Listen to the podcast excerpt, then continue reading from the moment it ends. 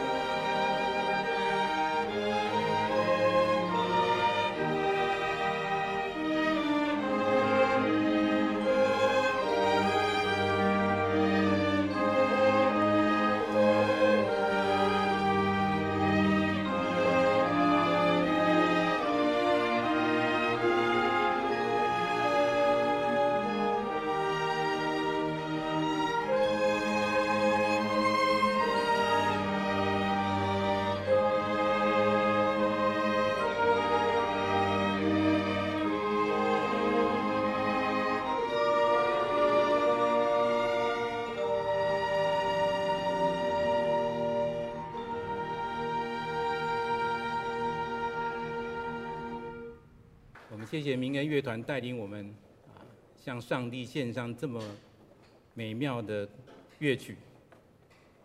接下来时间，我们要一起来诵读今天的信息经文，记载在约书亚记第二十三章十四到十六节。让我们一起啊，同声来诵读这一段的经文啊！让我们一起来哈，十四节我们开始。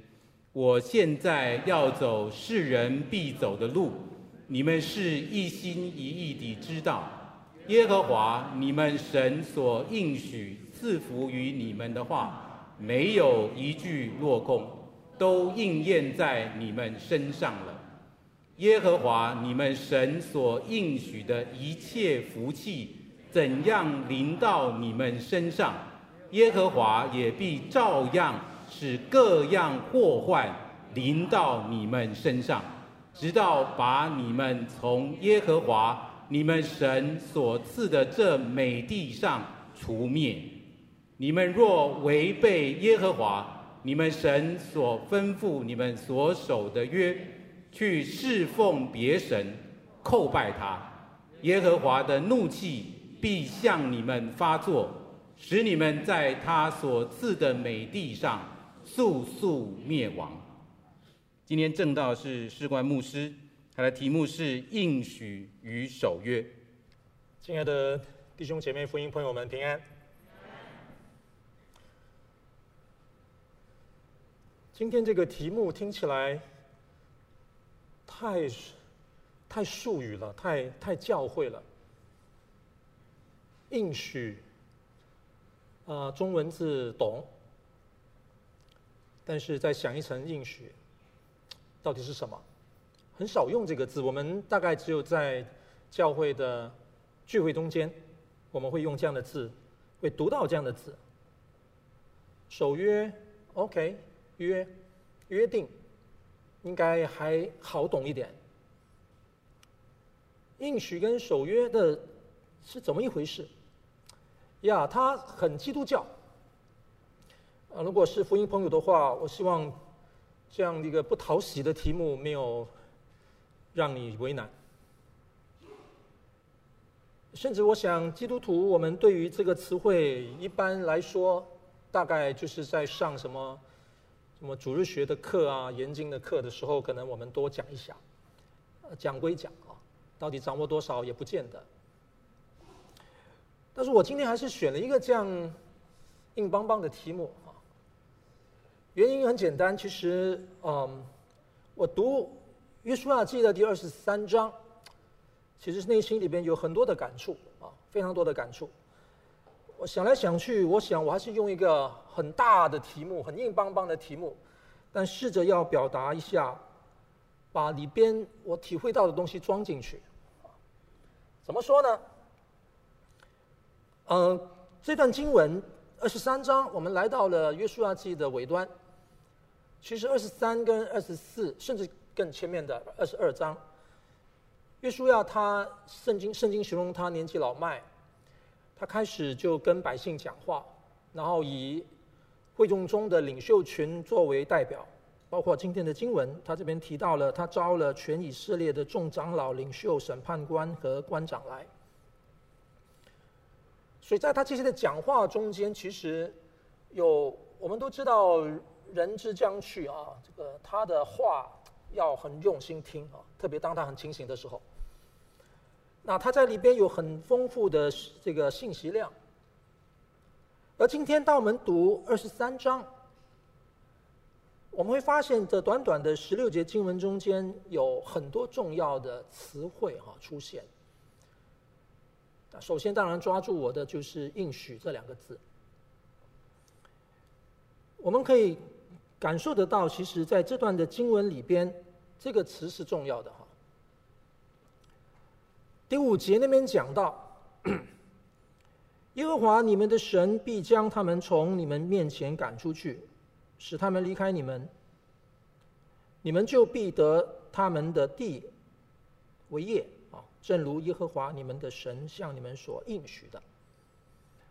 到了第十节那边说，你们一人必追赶千人，因为耶和华你们的神照他向你们所应许的，为你们作战。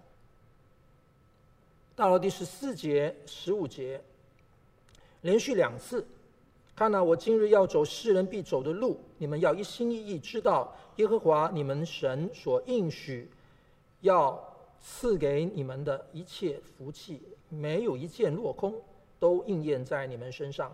十五节接着说：“耶和华你们的神所应许的一切福气，怎么样临到你们身上，耶和华也必照样使各样灾祸临到你们身上。”等等。十六节的圣经里边有着四次出现应许，当然这个四次出现的应许，呃，前面三次我们感受到它的正面性，那到了第四次的第十五节那边似乎。带着很强的警告意味，因为随着应许这样的一个正面表达，既然有应许，也就会有灾祸。它有个警告的表达就出现了。而这四次的应许很清晰，你可以看到我投影片上面就标了红，这个深红色啊，都是跟耶和华你们的神直接相关的，谈应许。必然谈上帝，谈这位上帝，他是那位应许的、与我们立约的神，所以这是整段经文里边，我们从这个角度来看的时候的一个体会。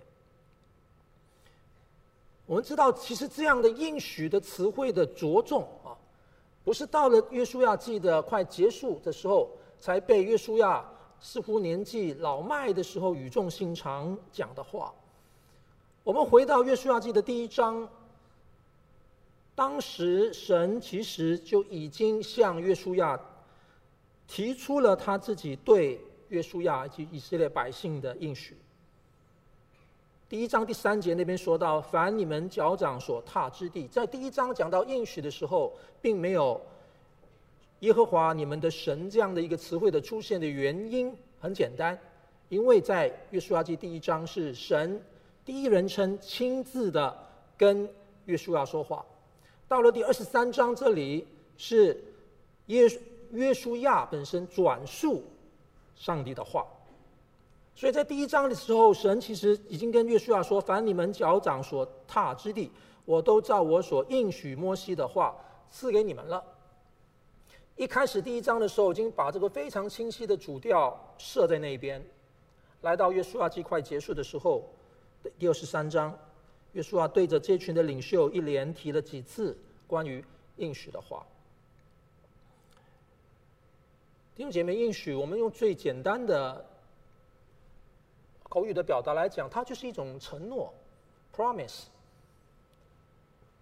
它是一种应答，一种答应。我们中文里面很有意思啊，答应、应答对调一下，大概意会不太一样哈。答应好像给我们感觉就是好，你说什么事情我答应你。应答是你跟我说什么事情的话，我回应了你，但是我怎么样回应你这个事情是开放的。Promise 有这两种意思。上帝对我们的一个神圣的救恩中间，在他圣洁旨意中间的一个答应，但是这个答应是一种应答的方式，Promise 是一个开放式的。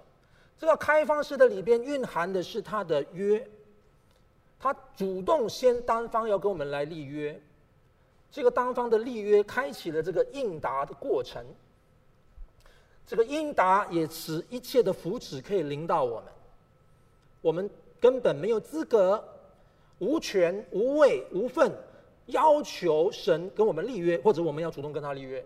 但是神主动来跟我们立约，把好处全部赋予在这个应许中间，借由约去兑现它。什么是约？约是一种关系。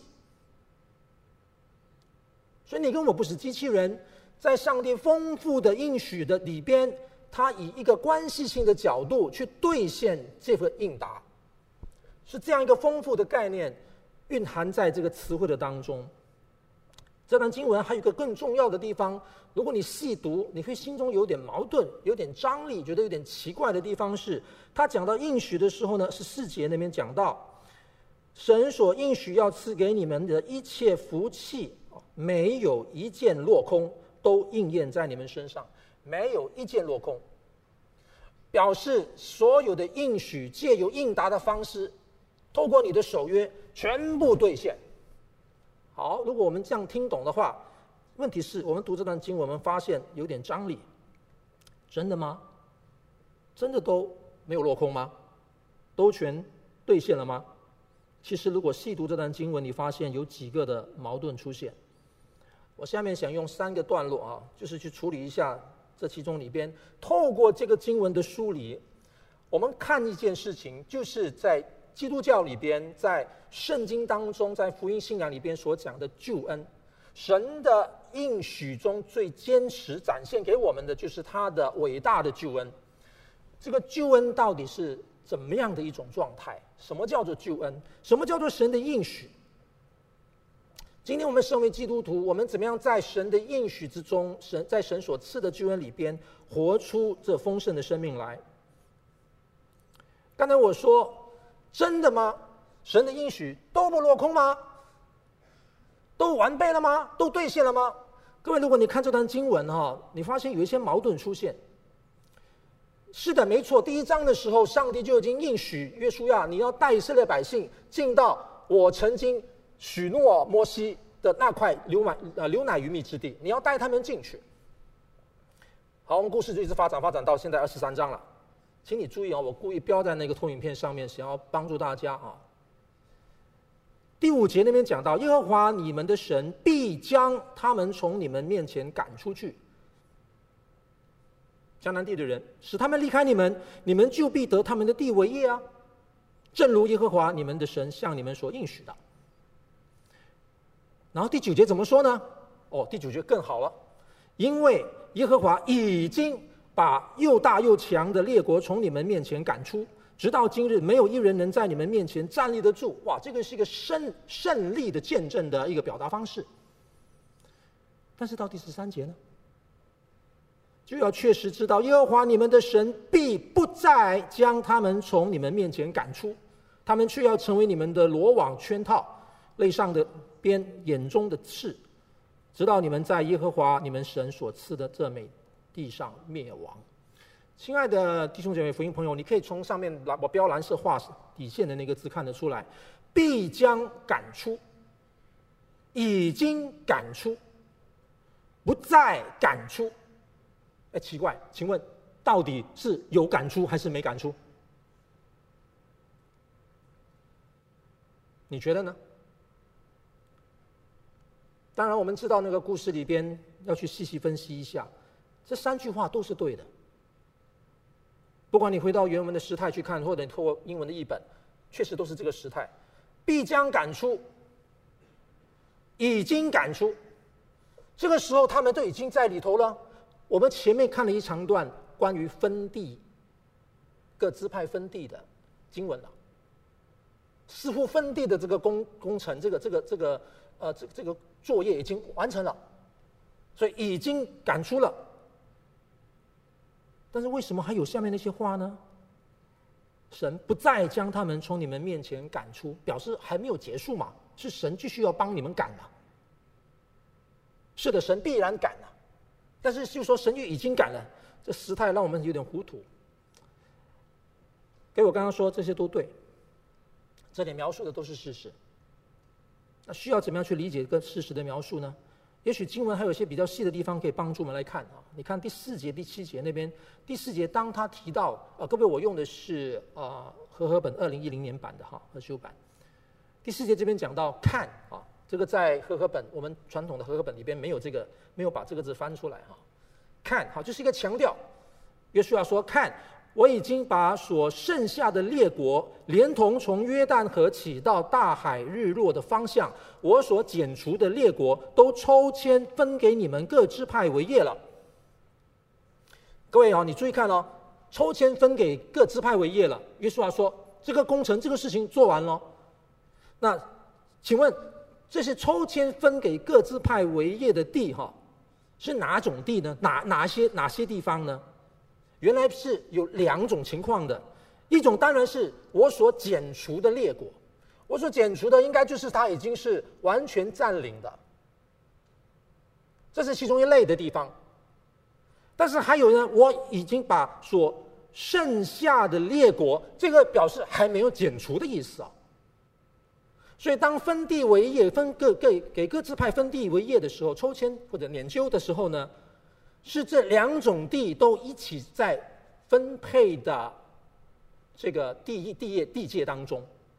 等于说，有些支派他所分得的地呢，可能是减除的列国，但也可能部分呢是剩下的列国，表示那个还没有完全占领的，还有迦南地的人暂住啊，这个在在其中的，死赖不走的，啊，五这个顽顽强在抗衡的，这全部都包含在里边。地先分了再说，分到给你，你负责要继续去全占那些地方，是连同一起的。所以到第七节这边讲到，就因为有这种情况，分地的情况里面，有些是减减除了的列国已经完全占领的，有些却是有有渔民余那些啊迦南地的剩下的人在其中的。所以因为有这些人在其中，才会有第七节的命令在其面在其中，不可与你们中间所剩下的这些国家，也就是剩下的列国往来，你们不可提他们的神明的名，不可指责他们起誓。不可侍奉他们，也不可敬拜他们。各位，这个现象呢，我们可以看到第一个方面啊，什么叫做应许啊？我们透过应许这样一个大的词汇来理解什么叫做救恩的时候，我们好多次我们都有提到啊，救恩的时间向度，他完成了吗？他完全兑现了吗？当这边说的神的应许没没有一件落空，真的吗？真的。就时间的前面来讲，他有他已经的那个部分。你问说，到底约书亚有没有已经把以色列的百姓带到这个迦南地去了？他们所应许的，神所承诺摩西的，你的后裔要进到这个江呃流奶与蜜之地，进去了没有？已经进去了。是的，他进去了。这是已经的部分。但是也有未记的部分，就是 not yet 的部分。他有感出的事实，有没有感出？有的。但是这个感出事实的中间里边有感出的过程，意思就是过程本身也是事实的一个部分。这里给我们看到救恩的客观成就，上帝的应许必然成就，他就必然成就，上帝的。圣洁的旨意要展现在时空底下，他的百姓当中的时候，客观的事实成就，但是会经由每一个神的儿女，每一个追随上帝的人，在主观经验中间的体会，也在时空底下神客观旨意的主观实现，有这个所谓的 already and not yet。所以因此。福音信仰从来都不是一个，呃，脚不踩地的信仰。没错，如果你听闻福音朋友，可能你常常听说信耶稣得永生，呃，信耶稣有很多一切的好处，不能说这全错。但是这样的一个信仰本身，并不制造脑筋打结的、完全不动思考的。连基作为一个基本的人性的生而为人的特质都被抵消的那种信仰，不是。上帝不是在他的计划跟他的救恩中间，让你变成一个无知的人，让你变成一个毫无作为的人，让你变成一个根本不知道何谓叫做酸甜苦辣，你完全成为一个机器人的人。上帝的救恩是那样的真实。在永恒之中，也在时空之中。当他临到我们、展现我们的时候呢，他会让我们能够有亲身经历的过程。这个经历是非常真实到什么地步呢？各位，如果你看那个经文哈，当约书亚说：“你们不要跟当地的人往来。”他那边提到了不可这个事情底下呢，他就开始从正面的角度说：“只要第八节，只要紧紧的跟随耶和华你们的神。”紧紧的跟随，这个是他的命令句，要紧紧的跟随。然后到了这个第十三节那边，你去，你要确实的知道耶和华你们上你们的神必不再将你们从从你们面前赶出。他不断的会提到，在他的应许中间，你的回应、你的、你的感受、你的反应是什么？当一份礼物交给你的时候，当一个好处出现在你面前的时候，你究竟是怎么样看这件事情的本身？It counts，它算数。以然未记的这样的一个救恩，今天帮助每一个神的儿女认清事实。我们会脚踏实地的奔走天路，所有一切美善的恩赐，不是在云端中间，在你的梦境中间兑现，然后你眼睛一睁开，什么都没有。不是，一切属灵的好处，一切救恩的美善，都是在非常真实的人生的每一个际遇中间展现，而这个际遇里边一定蕴含了你的回应，你的参与，因此。它仍然是在一个过程之中，这个信仰贯穿整本圣经。这是第一个，我们从这段经文里边要看到，我要把这堆叠到后面去啊。第二个部分，我邀请大家来看的经文，是这段经文里边很清楚的标示一件事情：约书亚年纪老迈，要给他们勉励，给他们鼓励，也给他们中非常严肃的提醒。提醒他们什么呢？第七节，不可与你们中间所剩下的这些国家往来。我故意标了个红色的字哈。到了第十二节，你们若断然转离，就是说，如果你们断然转离上帝，转离这位带你们从旷野一直来到这个时候进到迦南地的这位眷顾你们的神。你们反过来，并没有像前面刚才第八节所讲的，只要紧紧跟随耶和华，没有紧紧跟随耶和华，你们反而是紧紧跟随你们中间所剩下这些国家，然后呢，彼此结亲，互相往来。各位，那个往来是重要的，重要的词。只不过下面所讲的跟随啊，所讲的结亲啊，是在解释那个什么往来是什么意思。各位，我们有留意到了，我们在查考《约书亚记》的时候，常常会因为《约书亚记》里边的许许多多的战争，乃至于上帝对以色列百姓的吩咐，他们要进到当地的时候要赶尽杀绝。我们对这样的经文的感受，觉得嗯，这个常常是一个好像感觉是一个伦理问题。呃，弟兄姐妹、福音朋友。那个表面上是伦理问题，它背后其实是神议论的问题。那我们今天不说，我要说的是，你发现到约书亚记的这个时段的里边，这些话没有了，不见了。那些剩下来的人奇怪，约书亚并没有说你要继续的追啊、赶啊、赶尽杀绝嘛，那你才是符合上帝的心意啊，那你才是遵行上帝的话了。显然没有啊。那这里是没有赶尽杀绝，那是什么呢？不要跟他们往来。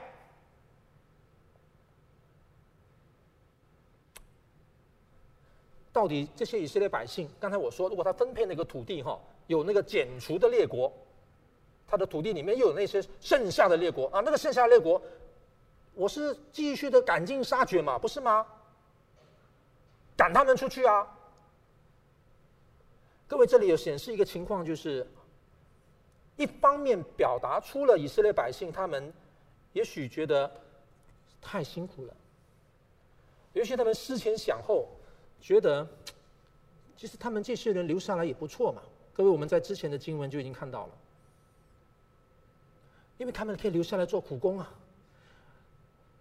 我把他们，我打赢他们，我把他们抓来，我胜过他们，我想方设法制服他们，然后呢，我把他们留下来，然后呢，呃，他们就可以为我们做各样的好处，然后我鼻子可以高一点，我开始可以享清福了，我终于可以成为一个胜利者的姿态，不然的话。如果都没有敌人了，全部被赶走了，被被被剿灭了，那我这个胜利者好像、好像没有没有不够不够显显不出我的胜利来，有没有这种在背后里面人的这个软弱的私心的那个自我的那个部分层面？当然是有，当然是有。但是还有更大的可能，就像我们之前从看那个，诶，攻打耶利哥城的故事里边，前面所看过的故事一样。上帝并不总是只有褒以色列民贬迦南地的人，谁遵从神，神遵从谁。所以在这种情况底下，这一些留下来的人，到底以色列百姓跟他们相处之道，是不是也是上帝应许中间的一个重点之一呢？显然，从这个经文里面我们可以看得出来，至少约书亚跟他们说：“你不要跟他们往来。”各位弟兄姊妹，如果看中文的“往来”，我们就觉得哦，那从此以后我们井水不犯河水。但是样子看样子不是哦，这里的“往来”的意思是，我们知道这个“往来”它在它的本来的文字的里边，啊，在它的希伯来文字里边，其实意思很丰富啊，很丰富。它甚至包含了，比如说一个男生跑到一个女生的帐篷里边去，他也用这个字。反过来一样，一个女生到男生的帐篷，往来里面可能包含一个，当一个一个一个一个一个男丁他跑到一个敌方的当中去，要去跟他商量事务哈。可能要去透露秘密消息的时候，也会用上类似这样的字眼。这个字它的脉络，看你放在那个文句的上下文，它的意思很丰富。要表达的就是你，就像这篇中文所说的，紧紧跟随你们中间所剩下这些人，就到个地步的时候呢，你会，你会，就是进入到他们当中去，你会 adapt，就是把他们的价值啊，把他们的喜好啊。甚至把他们的习惯啊，就也也也你觉得很青睐，你你你把它拿过来了。啊，当然到这个地方，它有的就是社会学当中意义的结婚，他们通婚。弟兄姊妹，约书亚在这里所提出的警告，事实上，我们随着史诗记一直到列王记上，整个故事的发展，真正就是验证了约书亚心中的关怀跟担心。避免他们做的事，后面其实就做了。所以从这里我们可以看到，我我在这个当中，我就要想一件事情，我想跟大家想一件事情。这段新闻让我想到一个，我们到底要怎么样自处的问题。弟兄姐妹，神的儿女，当时的以色列百姓，他们究竟应该怎么样活在当下？前面我们透过那个已然未济，想到了救恩的时间向度。我们透过这里这段经文的描述，对“往来”的这个字的分析跟体会，我们看到了救恩的空间向度。什么叫空间向度？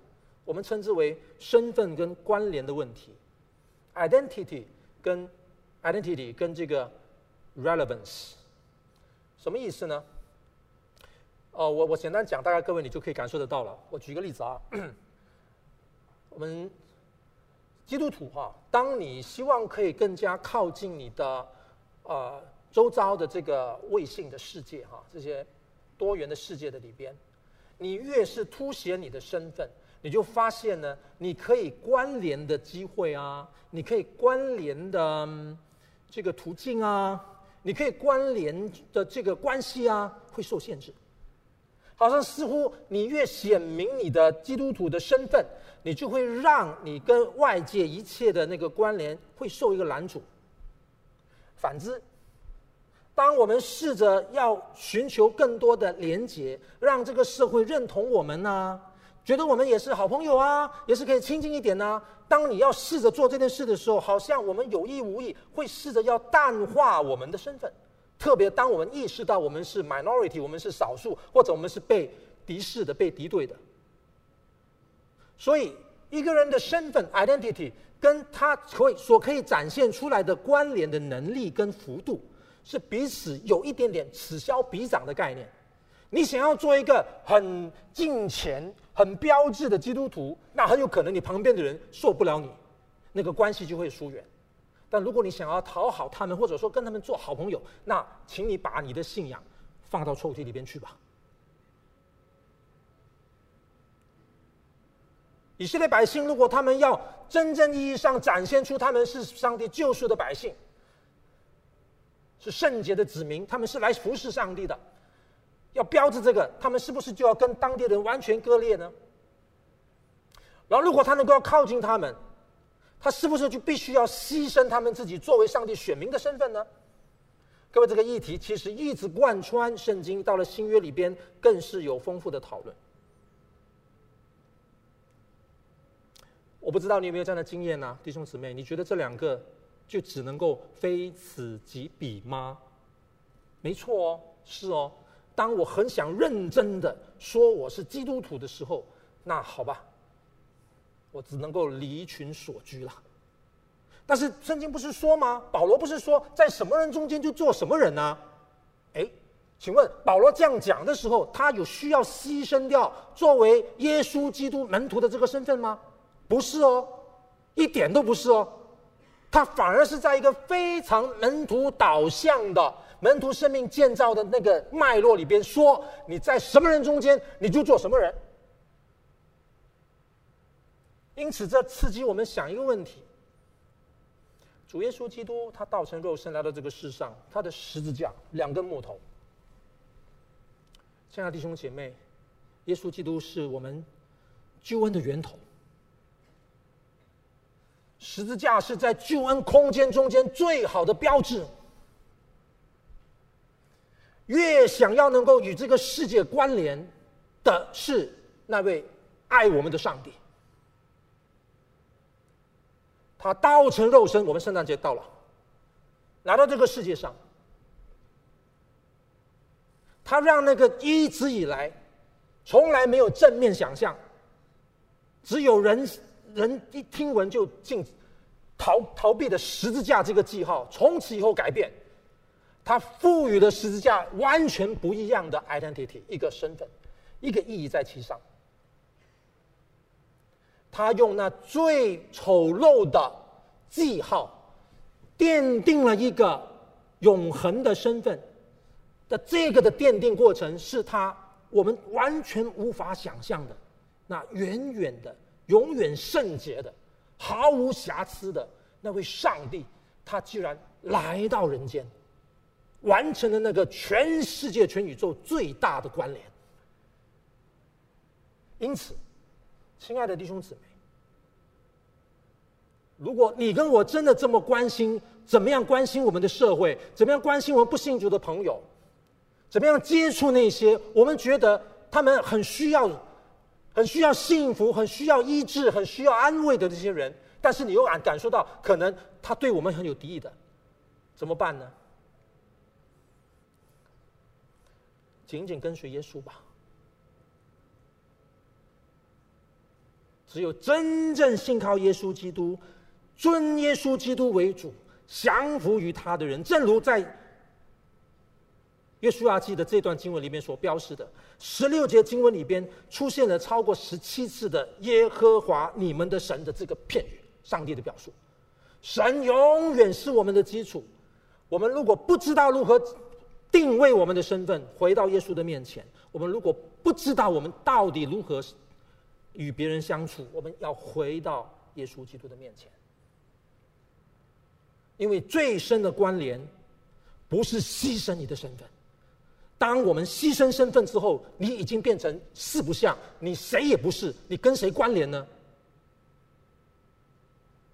只有当我们明确的知道我们是谁，但是那个我们不是我们这个自己，不是那个受文化影响的我们，当然我们活在文化之中，不是那个以自我中心为主的，以自我的成绩为为为尊的，以自我的表现为荣的那种的我们，而是回到耶稣基督里面的那个我们，三一上帝里边所赐给的我们那那样的一个丰富的、具有爱的生命的关联的这个身份，他帮助。我们晓得怎么样让关联性能够延伸出去。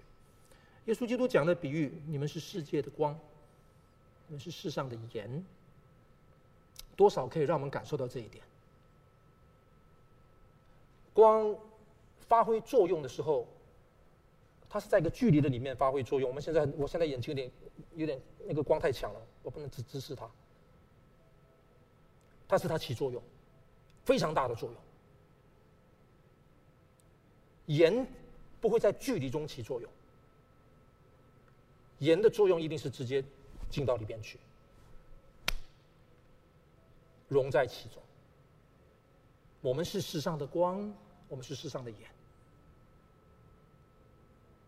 谁说我们不能够跟这个社会在一起呢？谁说立场不同我们就不能够在一起呢？谁说我们信仰不一样我们就只能够势不两立呢？这很难，我知道。回到了经文本身，我们知道这个过程一直不断的在受很大的考验，而事实告诉我们，他们失败了。是的，亲爱的弟兄姊妹，我们永远不能靠我们自己。在耶稣基督里边，他来了，他把盼望赐给我们，他让我们跟他的亲近性有别于旧约，他赐给我们一个新约，这个新的约是恩典之约。这要让我们来到第三点，在这这段经文当中，我称这段经文福气跟怒气。第十四节跟第十五节连续两次提到福气，神所应许要赐给你们的一切福气，没有一件是落空的，都应验在你们身上。然后他用借由这个根基性正向的表述，带出了一个深切的警告。十五节，耶和华你们神所应许的一切福气，怎么样临到你们身上？耶和华也必照样使各样灾祸临到你们身上，直到他把你们从耶和华你们神所赐给你们的这地美地上除灭。深切的警告：如果以色列百姓他们把神当耳边风，他们把神的应许理所当然，他们把神的约当着一个仅仅只是利益输送的约的话。他们随他们身边所靠的、所喜的、所有利可图的方式，去违背神。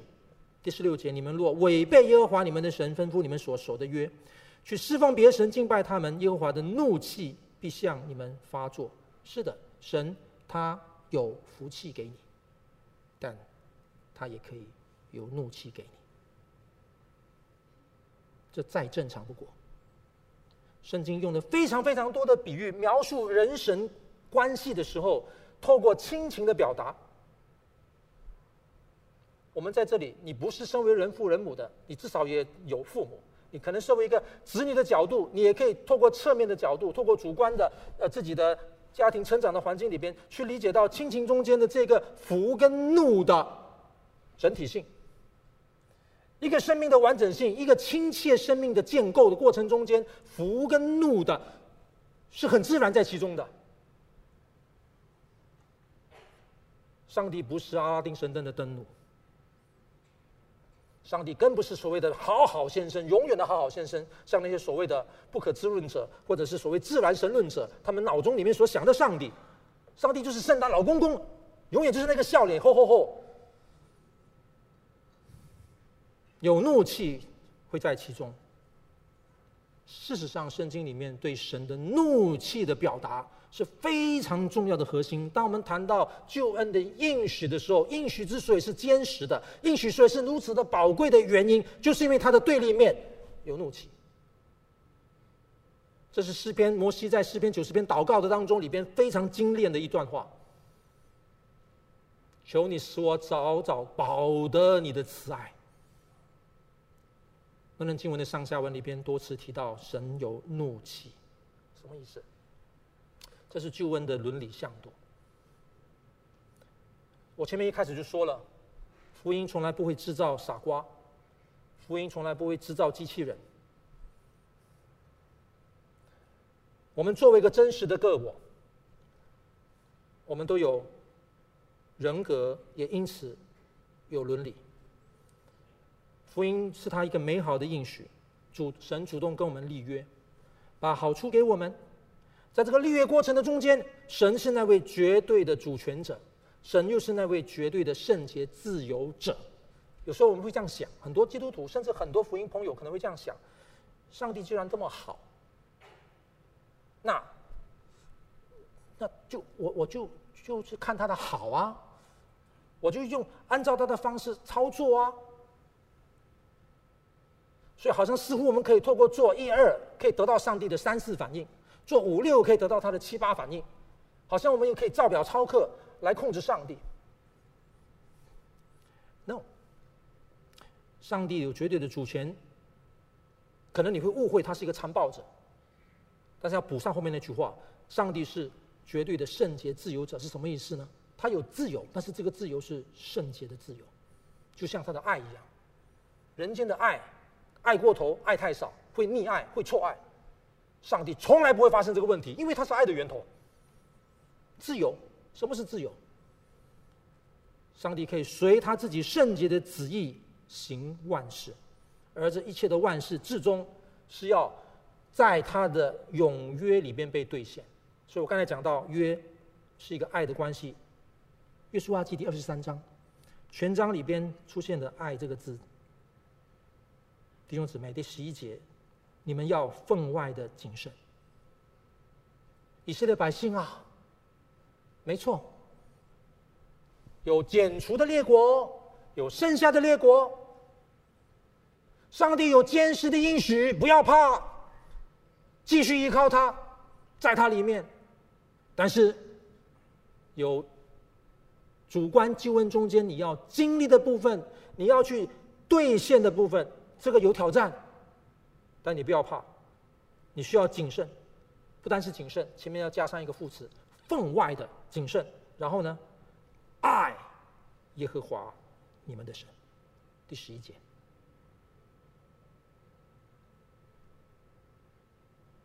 各位，爱当然它不是一个命令，但是爱也不绝对只是一种感受。只有感受的爱，那只是一个感觉。真正的爱，它是全人的、至情意的、经过考验的、深思熟虑的。经过挑战的，经过时间的，经过起伏的，是这份爱。所以在诗篇里边，诗人曾经祷告：“求你叫我转眼不看虚假。”弟兄姐妹，这个世界不断有太多的虚假出现在我们眼前。今天为什么要谈应许？因为你跟我仍然在这个宝贵的应许当中，但是我们的挑战非常大，周遭有一切的环境。不断的在提醒我们，有很多很好的承诺要给我们。弟兄姐妹，应许是一个圣经神学的词汇，但是不会陌生，因为你跟我今天坐在这里，我站在这里，我们就 somehow or rather，我们或深或浅，或多或少，都是受承诺影响的人，都是受应答影响的人。你今天可能特别开心，因为早上可能有什么人给你什么讯息。好像让你曾经的想象，你曾经的梦想，哎，实现了。你今天很可能沮丧，是因为你发现有一个愿望一直不断的被挑战，一直不断被干涉，所以你很沮丧。你今天手上可能戴一个戒指，或者你桌上可能放了一张照片。我们的小孩出国念书，呃，现在可能不用放照片了，每天都可以视讯。把三号，它是一个的。好像一直一个一个一个承诺，一个一个盼望在那边。你看到他哦，我们每今天每个人都受这个影响，但问题是，你跟我生命中间最重要的这个承诺，这个应许，我们被太多人世间的虚假所影响。诗人说：“求你叫我转眼不看虚假，又叫我在你的道中生活。你向敬畏你的人所应许的话，求你向你的仆人坚定。”主啊，坚定我们，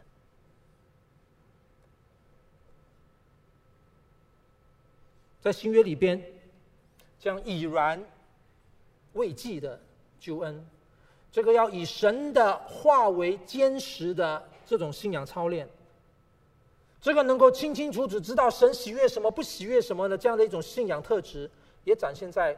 很丰富的书信的里边，保罗曾经讲过这段话：因为神救众人的恩典已经显明出来，弟兄姊妹已经显明出来，你跟我在其中了。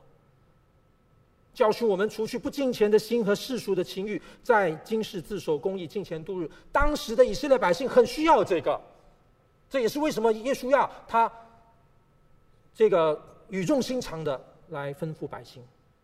虽然是已经，但等候。所盼望的福，没错，我们仍然有等候，有那个未记的部分，not yet 的部分，并等候至大的神和我们救主耶稣基督的荣耀显现。他为我们舍了自己，刚才我说过了，最大最重要的身份跟关联展现在这里。耶稣基督他要赎我们脱离一切的罪恶，不该关联的就不关联，要断的就必须断。又接近我们，特作自己的子民，热心为善，该关联就关联，不但该关联就关联，也必须关联。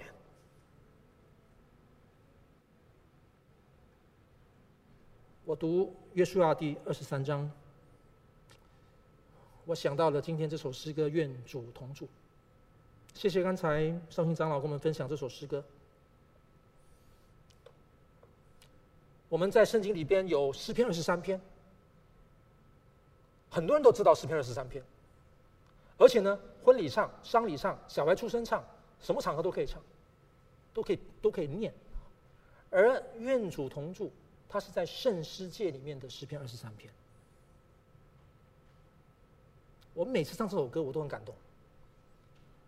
我曾经有试过我自己要努力哈，我如果能够把这个我们赞美版本的五节哈，有些版本有六节，他真的版有些版本又说了很多，我屡试不爽。每次我唱还没有到第三节呢，我就会要喘一下。我会哽咽哈，就是那个气不太顺。主啊，你有宝贵的应许，我还惧怕谁呢？但是我知道我很软弱，我真的太软弱。不要说你的圣约、你的永约，我们人世间里边常常就最基本的承诺我都做不到。我跟别人的约定，我都会失，我都会失守。说我何等巴望的是主啊，与我同住。以马忤斯路上的两个门徒，愿主恩待我们，恩待他的教诲，让我们能够活出神的心意来。我们去祷告，主啊，我们到你面前来，帮助我们看见你救恩的丰富，应许的盼望。你恩约的珍贵伟大，建立你的教会，也保守众弟兄姐妹，让我们合你的心意，在这幕后的世代里边，成为你坚实的见证，成为你爱的门徒。靠耶稣基督的名祷告，阿门。